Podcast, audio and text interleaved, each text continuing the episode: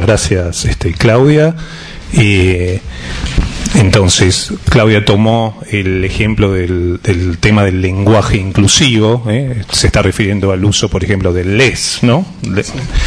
Este, destacándole que hay, hay un empuje a la deconstrucción este, del otro y que, este, más allá de ese empuje, este, lo que sucede es que termina desconociéndose, este, muestra y desconoce la imposibilidad de nombrar el goce, todo ese fenómeno este, del lenguaje inclusivo.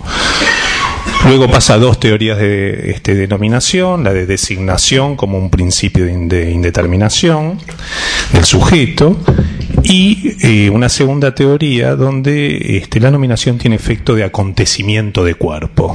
Y ahí es donde está la operación Lázaro, que es la de ubicar en una serie distintos nombres de, de, goce, como ella dice, una bolsa heterogénea que incluye el significante alucinado lobo, el felizmente, lismente de ladies, los nombres de goce, simino, rinoceronte, los testimonios de Cookie y, este, y Debbie, una, una serie heterogénea de acontecimientos de cuerpo y goce como esta segunda forma de nominación.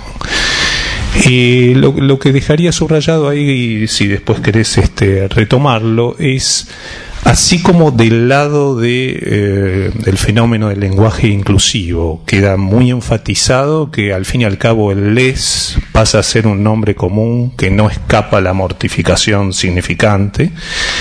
Y quería preguntar si los nombres de goce, con toda esa serie heterogénea que planteaste, eh, sí escapa a la mortificación significante, o los nombres de goce están este, también afectados por la mortificación significante.